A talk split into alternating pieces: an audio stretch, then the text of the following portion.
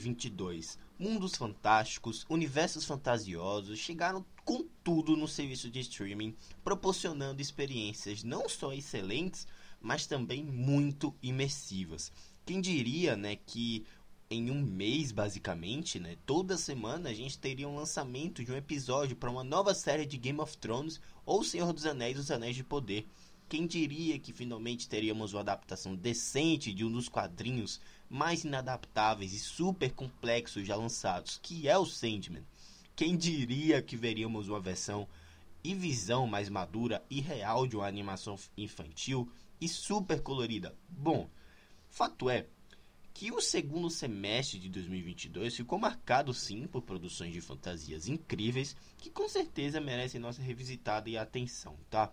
Os universos irreais, né, aquilo que fogem da realidade de modo geral, já foram devidamente explorados em franquias, trilogias e sagas que nos transportam para aquele mundo, né, aqueles lugares tão mágicos. A gente já viu isso em Warcraft em 2016, Cursed do Frank Miller da Netflix que eu não gosto, a nova série de Vikings, o Valhalla, que poxa, uma ótima que uma ótima como é que eu posso falar, continuação barra continuação barra como é que eu posso falar, spin-off, né, de Vikings a gente teve também uma ótima adaptação de Halo para Paramount Plus, que eu ainda não vi. E claro, a excelente série de The Witcher, né, com o Henry Cavill.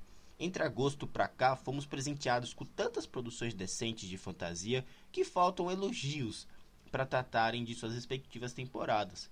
De um lado, a Netflix nos mostra como adaptar decentemente uma obra complexa e repleta de temas complexos, que é o Sandman, e uma releitura de personagens infantis a uma realidade mais sombria e pé no chão, como a divertida e adorável Fate, a saga Winx, né?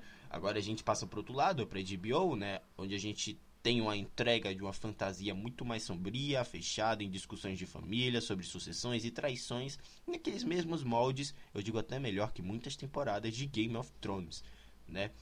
Também é, a excelente série do ano, né, que para mim é o Casa do Dragão, o que também chega chegou como concorrente, né, o acho que como é que eu posso falar? Chegou mesmo, né, aquela alta fantasia que muitos adoram, né? Eu particularmente amo e que soube com maestria e cautela transportar a Terra-média de Tolkien para uma nova mídia, o que foi a ótima Senhor dos Anéis os Anéis de Poder.